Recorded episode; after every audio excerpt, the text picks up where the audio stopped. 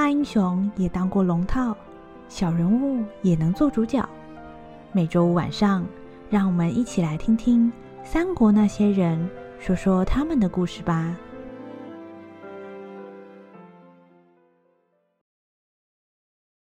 第六集，那个皇叔。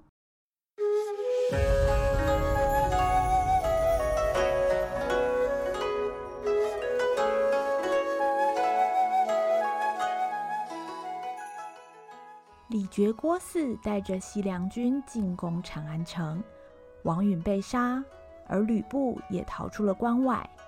汉献帝刚摆脱董卓的阴影，想不到又陷入了李傕郭汜恐怖统治的噩梦。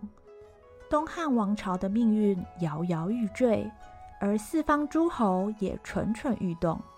就在这个黑暗的时刻，有一个名叫曹操的人。登上了历史舞台，天下大事也将因为他的出现，从此风起云涌。曹操自从征讨黄巾余党有功，被封为镇东将军之后，他开始在兖州招贤纳士，因为曹操知道，在这个乱世，如果要有所作为，除了兵力以外，还需要人才。那有时候觉得我运气是真的好，什么样的人才都给我遇上了啊！你看，这个就是我最近招募到人才的名册。那这个叫郭嘉，你别看他吊儿郎当、不修边幅的样子，这家伙料事如神呢，能把别人的心思都看透了。那可惜身体差了点儿，啊，以后打仗行军的话呢，身体不知道撑不撑得住啊。啊，另外这个叫荀彧，他就跟郭嘉不太一样，那可真是玉树临风啊。呃，不过他可不只是个绣花枕头呢，饱读诗书，呃，又才华洋溢，仿佛是汉初的能臣张良在世啊。啊，可惜个性就太正经了，所以以后啊，不知道会不会跟我吵架。啊，还有这个叫典韦的呀，啊，他可是履历过人呐。由于曹操在地方上小有名气，加上他主张唯才是举，吸引了各地的贤才，甚至有些原本在袁绍手下做事的人，久闻曹操的大名和做事的决心，毅然决然离开袁绍，改投曹操阵营。现在的曹操，文有谋臣，武有猛将，俨然威震山东、兖州。已经成为曹操的根据地，而曹操也打算在这个地方投入更多。嗯，最近兖州也算搞得顺风顺水。嗯，不如写封信给咱老爹吧。哎，啥？你问我老爹是谁？我没说过吗？哎，你这么一问，好像真的没讲过啊。他是大宦官曹腾的义子，太尉曹嵩啊。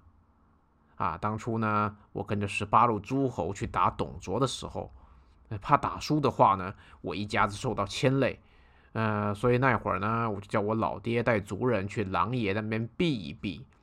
好，现在董卓挂了，啊，其他地方又那么乱，啊，我看呢，应该请我老爹来兖州跟咱一起住，呃，我是很孝顺的。诶，诶，你那什么眼神啊？不相信我啊？虽然曹操经营兖州的事业蒸蒸日上，但是四方的诸侯也没有闲着。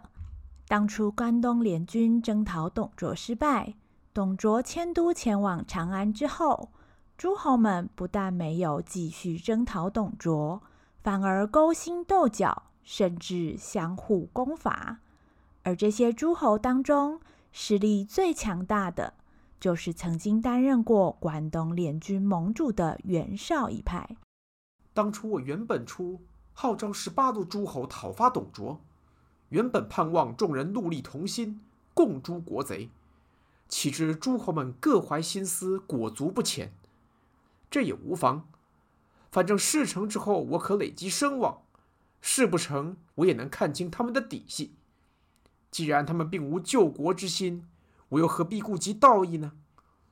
我袁家祖上四世三公，在太平盛世就位极人臣，在乱世，当然也要成为一方之霸了。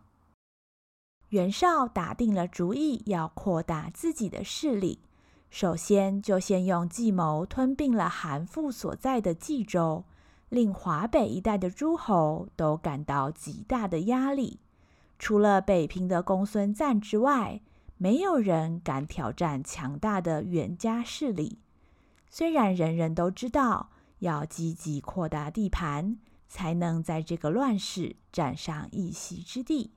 但是有一些诸侯没有办法像袁绍或是公孙瓒一样，用侵略的方式拓展领地，只能暂时找人结盟。而徐州城的刺史陶谦，为了巩固徐州城，也想要去联合最近名气越来越大的曹操。哎，现在徐州是暂且平安无事，但是天子被李傕郭汜所挟持。朝廷对各地诸侯，哎，是鞭长莫及呀！我也得早做些准备。听说最近那个曹操，把兖州经营得有模有样。所谓多一个朋友，就是少一个敌人。徐州若能与兖州联合，这样就暂时不用担心被袁家吞掉了。陶谦的担忧不无道理。徐州位于兖州的东方。北边的渤海等地大多是袁绍的地盘，而南边的南阳寿春一带，则是由袁绍的弟弟袁术所掌管。徐州无论地盘和兵力，都不是袁绍或袁术的对手。如果遭到侵略，徐州城陷落也是早晚的事。嗯，虽然说徐州和兖州可谓唇齿相依。但是曹孟德这个人是宦官的后代，想当年宦官们把朝廷搞得乌烟瘴气，所谓龙生龙，凤生凤，老鼠的儿子会打洞，阉宦的后代大概也不是个好东西，未必能真心相待。如果他也想侵略徐州的话，那我不是引狼入室吗？啊，对了。最近听说曹操的父亲曹老太尉曹嵩正在准备搬家，想来应该是要到兖州去投靠曹操。我不如派人去把他请到我这里，一来找机会跟他攀攀关系，二来如果曹孟德知道他父亲在我这里，势必不敢轻举妄动。到那时，我再来跟他谈谈两州联防的事情。嗯。先兵后礼，就这么办。秉持着防人之心不可无的原则，陶谦准备派人去阻截曹嵩，美其名是为曹老太尉接风，事实上是要借此机会将曹嵩作为人质，成为与曹操谈判的筹码。既然计划已经决定，陶谦就派了自己的亲信张凯。去埋伏在曹嵩前往兖州的路上，准备绑架曹嵩。另外，在狼爷这边接到曹操书信的曹嵩，知道自己的儿子现在在兖州已经做出成绩，非常高兴，马上通知所有的家人，立刻收拾行装和家当，准备前往兖州和曹操会合。曹嵩知道曹操在兖州招兵买马，此时除了兵力和人才之外，最需要的就是金钱。而曹嵩曾经官拜太尉，积攒了不少财物。曹嵩打算将这些财物一并都带去资助曹操的事业。出发的时候，所带的金银珠宝就有一百多车。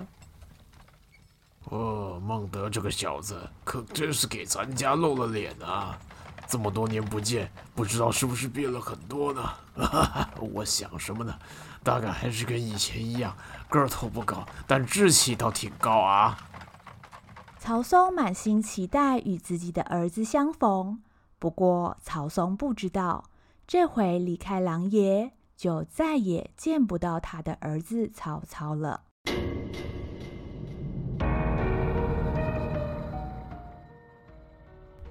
你你说什么？再说一次。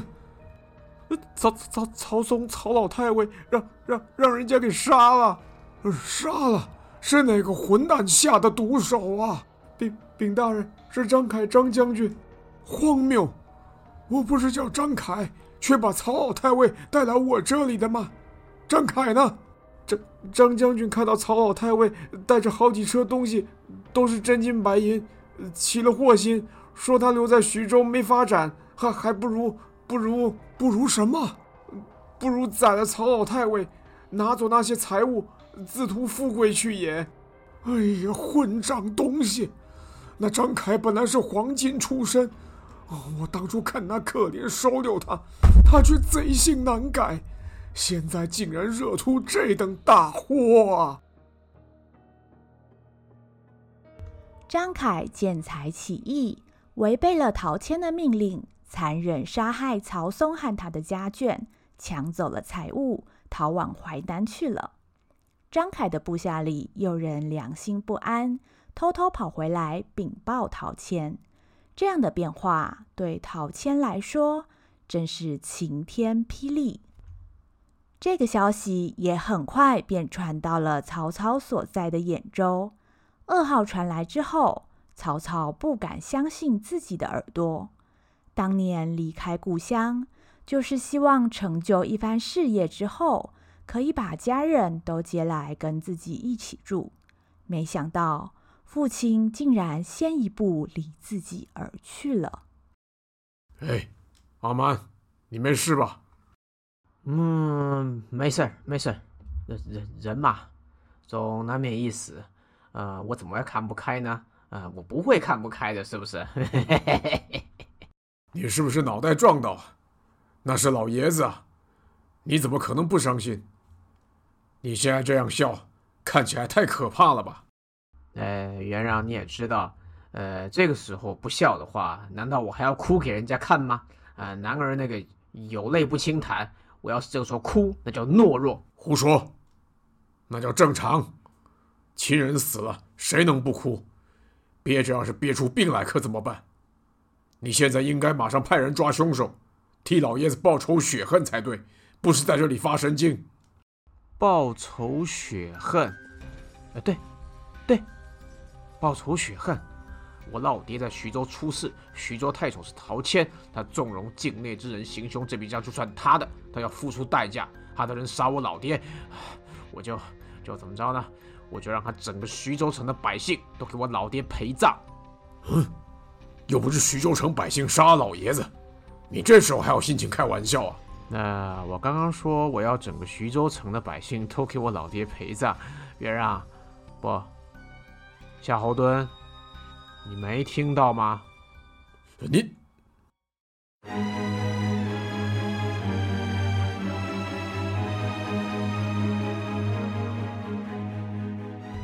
愤怒的曹操带领数万大军，直直开往徐州境内，所到之处见人就杀，队伍中竖起两面大白旗，上面写着“报仇雪恨”。徐州太守陶谦得到消息，大惊失色，立刻派人前往曹营与曹操交涉求情。但是曹操就像疯了一样，没有理会陶谦的请求，坚持要攻击徐州，并放出风声，要屠杀全城百姓，以泄父亲在天之灵。陶谦无可奈何，只好一方面准备迎敌。另一方面，派出使者，急急前往北海郡，寻求北海太守孔融的协助，希望他可以出兵帮助徐州城的百姓。哎呦，皇天呐、张教师傅啊，请保佑我阿天一定要躲过这场劫难呐、啊！自从洛阳被董卓烧了以后，司马老板叫我可以来徐州城避避难，呃，说这里很安全。哪知道才来没有多久，竟然来了一个曹操，说要杀光我们全城的百姓啊！人家说董卓是疯子，我看这个曹操根本就是魔鬼啊！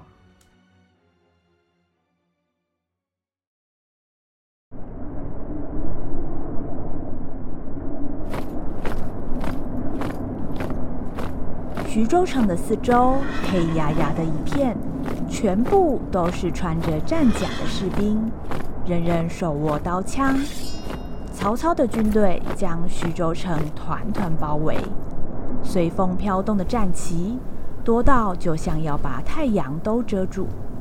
城中的百姓都非常的害怕，但是又不敢随便乱跑，只能把门窗紧紧关起，蹲在桌子底下躲避。城墙外的曹军一波又一波像潮水一样涌过来，士兵的战吼就像巨浪翻腾的声音。徐州城墙上的守军们为了阻挡曹军逼近城门，只能不停地向城墙下射箭。徐州城的守军射箭射得手都快断了，但是面对数以万计的曹军，这个做法就像是朝着大海丢小石头一样，无济于事。攻城锤猛烈地撞击徐州城门，发出像闷雷一样的响声。每发出一声巨响，城中的百姓心脏就好像要停了一拍一样。他们深切地感觉到徐州城就快要守不住了。此时，徐州城的百姓们唯一能做的，就是向上苍祷告，希望能够出现奇迹。或许是上天听见了百姓的祈祷，就在这危急的一刻，救星真的到了。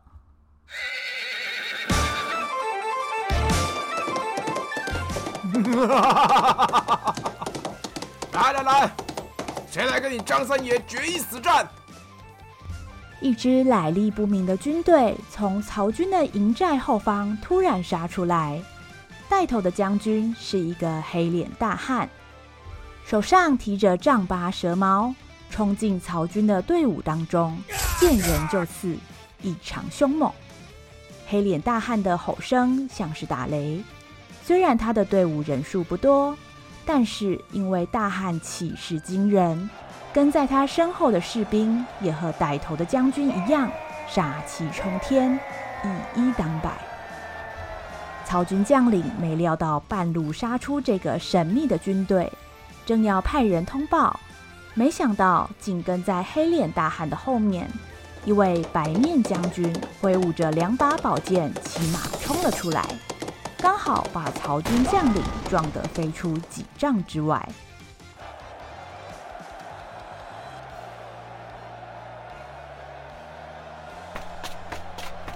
大人，大喜呀！救兵到了，徐州城有救了呀！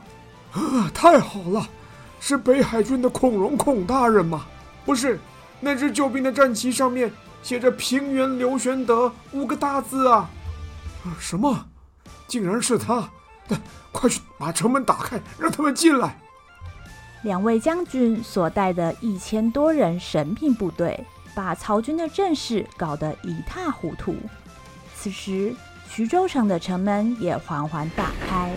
白面将军看准时机，一声吆喝，带领神秘部队在曹军阵中冲出一条道路，接着便突破重围，进入了徐州城当中。就在这一天，徐州的百姓和曹营的士兵都认识了这个只带一千多人，就赶来徐州城抗衡数万曹军的白面将军刘备刘玄德，当然还有他勇猛的结义兄弟黑脸将军张飞张翼德。嗯，平原刘玄德，我本来还以为是北海郡孔融来了，结果竟然是他。哎呦，这下子我可就难办了。哎呀，啊啊，没事没事。我头风有点犯了，我一看到刘备刘玄德，我就头痛。啥？你问我为什么？因为这个人脑袋有问题啊！当年关东联军讨董卓的时候，每个诸侯少说带了一两万人马，你知道他带几个人就来了吗？三个。他跟他两个结拜兄弟儿，就他们哥仨。那时候吕布连斩关东联军好几位大将，他们哥仨竟然也敢直接上去跟吕布对干呢、啊！所以你说，这人是不是太傻，或是头脑有毛病？不自量力是曹操对刘备的唯一印象。刘备字玄德，来自幽州涿县的楼桑村，父亲很早就去世，留下年幼的刘备和母亲。家中做的是卖草席和草鞋的小生意，生活贫苦。刘备的长相奇特，身高七尺五寸。两只手臂特别的长，垂下来的时候都快能摸到自己的膝盖。尤其一对招风大耳，让人看过就难以忘记。除了长相奇特之外，他还有一个特殊的身份，他是中山靖王刘胜的后代，也就是说，他有着皇室的血统，而且从辈分上算来，还称得上是当今汉献帝的皇叔，而最重要的事情是，他拥有过人的志向，那就是匡复汉室。刘备、关羽、张飞，今日结为异姓兄弟，同心协力，救困扶危，上报国家，下安百姓，不求同年同月同日生，但愿同年同月同日死。刘备和他两个结义兄弟关羽、张飞，为了在这个乱世做一番事业，在黄巾军起义的时候，带领了乡里当中的勇士三百多人，组成义勇军，跟随朝廷兵马讨伐数十万众的黄巾军。后来又跟着公孙瓒一起参加讨伐董卓的关东联军。三兄弟在虎牢关与天下无双的吕布有过一场惊人的对决。然而，三兄弟虽然偶有战功，但是一直没有自己的根据地。刘备目前听从公孙瓒的指挥，在平原县担任平原相。玄德公此番前来搭救，我们徐州真是久旱逢甘霖呐、啊。敢问玄德公，怎么不是孔融大人带兵前来呢？北海郡目前遭受黄金鱼种攻击，孔大人分身乏术，所以孔大人求助于在下，在下就不请自来了。啊，过去就听过玄德公仁义之名远播，今日一见，果然名不虚传。不知道这回玄德公来对付曹操，带了多少人马？禀告陶大人。除了在下所带领之一千军马已到城内，还有我二弟所带领之四千军马，已在徐州城附近驻扎，随时可以与曹军决一死战。一千加四千，那就是五千。哎呦，玄德公啊，五千军马听起来真的有点少啊！您是真人不露相，此番生死关头，希望玄德公不要隐藏实力。盼直言相告，究竟一共带来多少人马啊？哦，在下没有欺瞒陶大人，在下这次就带了五千兵马来相助徐州。可可是曹贼那边可是有几万人呐，五千兵马凭什么跟曹军相抗呢？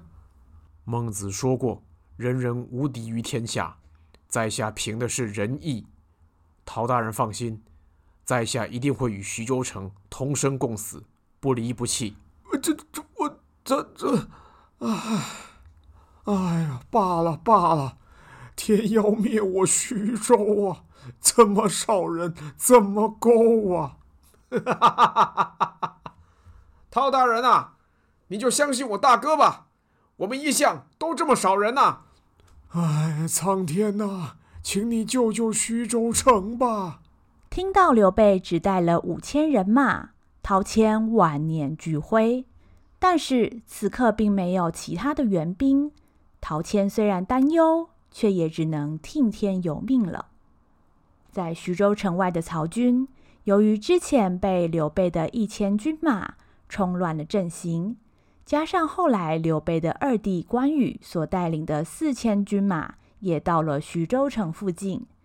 一向谨慎的曹操担心还会有其他的势力前来救援，为了避免遭到前后夹击，曹操下令重整态势，暂时停止对徐州的攻击。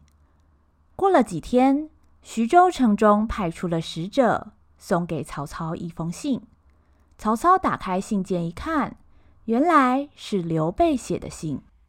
自从在关东联军见过曹大人之后，一直没有机会再见面，令尊遇害之事，刘备深表遗憾。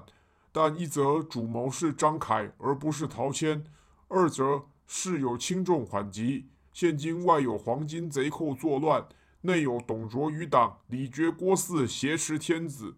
曹大人英明神武，愿您将国仇放在家恨之前，将军队撤回，则徐州幸甚，天下幸甚。岂不闻孟子？哎，够了够了，不要念啦！哎呀，这个人怎么写信都这么啰嗦啊！再说你刘备是哪根葱哪根蒜呐、啊？一封信就要我退兵？国家，别顾着喝酒啊！那你说说，我该怎么办？哎，主公啊，刘备只带了几千人，然后千里迢迢跑到徐州送死，你不觉得很奇怪？依我看，主公不妨先礼后兵。约刘备出来当面谈谈，趁机会一探他的虚实，等他放松戒备，嗯，我们再攻城不迟啊。曹操听了郭嘉的意见，写了一封回信，要使者带回徐州城中，约刘备出城一谈。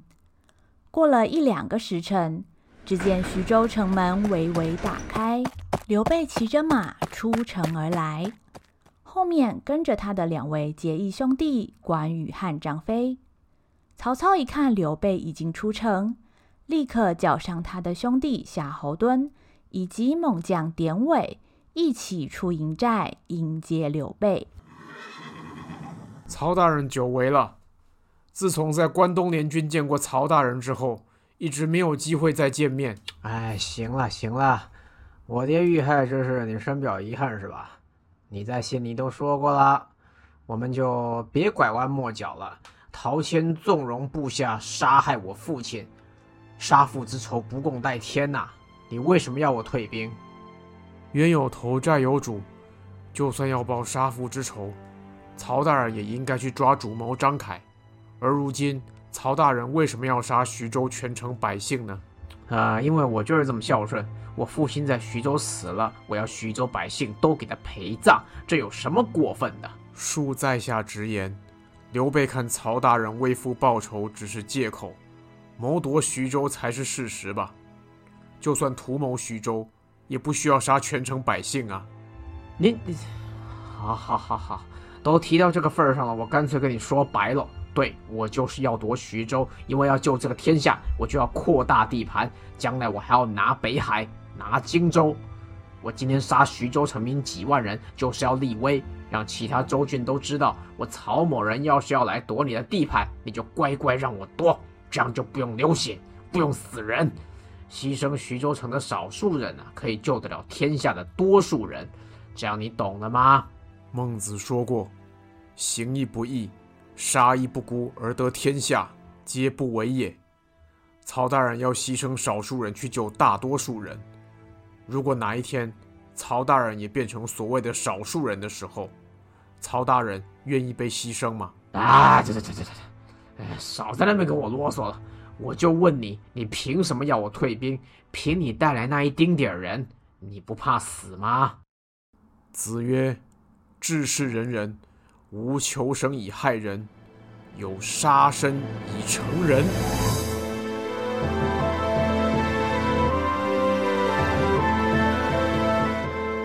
那啊，听你讲话，我的头又痛起来了。我明天就攻城，不怕死的话呢，你就去死一死好了。曹操和刘备两人话不投机，不欢而散。隔天，曹操军摆开阵势，准备重整旗鼓，攻打徐州城。刘备也带领本部兵马和徐州城的守军严阵以待。正在剑拔弩张的时候。突然，曹军在兖州的传令兵急急赶到阵前，带来了令曹操措手不及的消息。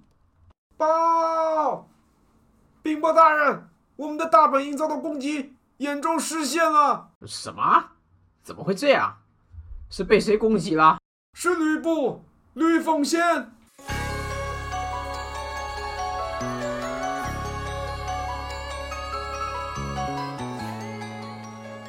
天有不测风云，曹操大军征讨徐州，竟然遭到吕布从后方偷袭。